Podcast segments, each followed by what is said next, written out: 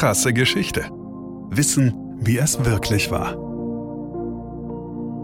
Starke Zeiten. August der Starke trägt seinen Namen nicht umsonst. Mit einer Körpergröße von 1,76 Meter ist er für die Verhältnisse seiner Zeit außergewöhnlich groß gewachsen und von stattlicher Statur.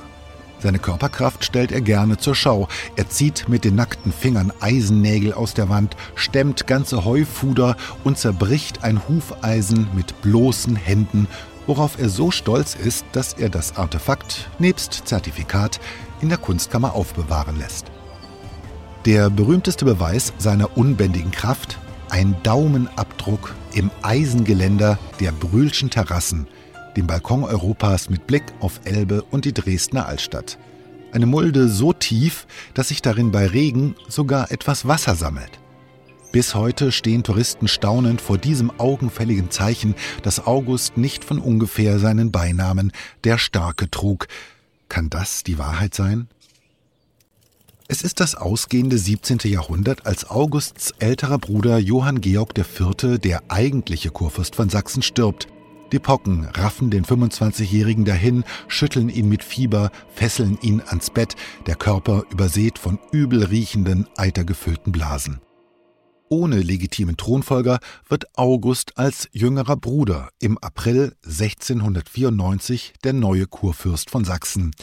Er nennt sich nun Friedrich August I. von Gottes Gnaden, König in Polen, Großfürst in Litauen, Reußen, Preußen, Masowien, Samogitien, Kiowien, Wolhynien, Podolien, Podlachien, Livland, Smolenzien, Serevien und Tschernikowje, erblicher Herzog zu Sachsen, Jülich, Kleve, Berg, Engern und Westfalen, des Heiligen Römischen Reichs Erzmarschall und Kurfürst, Landgraf in Thüringen, Markgraf zu Meißen, auch Ober- und Unterlausitz, Burggraf zu Magdeburg, gefürsteter Graf zu Henneberg, Graf zu der Mark, Ravensberg und Barbie, Herr zu Ravenstein und so weiter. Es ist eben die Barockzeit und da sind ausführliche Verzierungen schwer in Mode. Nicht nur die Titelsammlung Augusts des Starken ist stark, der sächsische Herkules prägt den Dresdner Barock wie kein anderer. Tief beeindruckt von einer dreijährigen Reise, die ihn unter anderem nach Frankreich, England, Spanien, Schweden und vor allem Italien führt, macht er Dresden mit seinen frischen Reiseerinnerungen zu dem, was es heute auch noch ist – das Elbflorenz. Die sächsische Hauptstadt hat ideale Voraussetzungen dafür. Sie bietet mit der sanft meandernden Elbe und dem milden Klima beste Bedingungen für Weinbau und ist wie geschaffen für eine Landschaft nach italienischem Vorbild. Frauenkirche, Zwinger, Schloss Pillnitz, Dresden trägt Augusts Handschrift. Auch Augusts Manneskraft bestätigt seinen Beinamen. Er ist ständig verliebt und beglückt unzählige Mätressen. Die wohl bekannteste unter ihnen ist Gräfin Anna Konstantina Kosel, klug, witzig, schlagfertig und schön. Drei Kinder schenkt sie ihm, es ist eine feurige Leidenschaft. August der Starke lässt sogar den Intimbereich seiner Gräfin auf einem Geldstück prägen. Er hatte mit ihr gewettet, was sie verberge, auf Münzen zu offenbaren. Und so zeigt der sogenannte Koselgulden, eingebettet zwischen polnischem und sächsischem Wappen, schamlos den Schambereich der Gräfin. Was aber ist nun mit jenem berühmten Daumenabdruck im Eisengeländer der Brühlschen Terrassen? Der ist leider eine Fälschung. So stark war nicht einmal August der Starke, und die Tatsache, dass das Geländer, in dem die Delle bis heute zu finden ist, erst 14 Jahre nach seinem Tod 1733 errichtet wird, spricht ebenfalls gegen die Authentizität.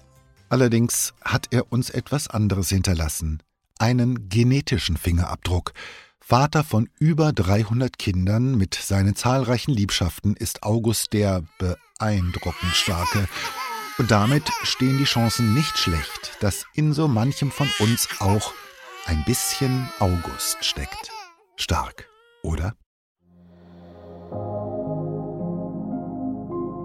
Krasse Geschichte ist eine Produktion von Krane und Rabe im Auftrag von RTL Plus Musik. Autoren Sabrina Gottschild-Vetter und Christoph Azone. Gesprochen von Christoph Azone.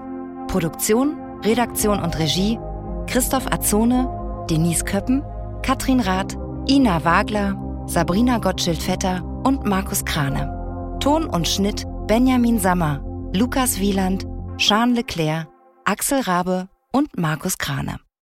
Falls es euch gefallen hat und ihr keine weiteren Folgen verpassen wollt, freuen wir uns, wenn ihr diesen Podcast abonniert und weiterempfehlt. Danke fürs Zuhören. Bis zum nächsten Mal.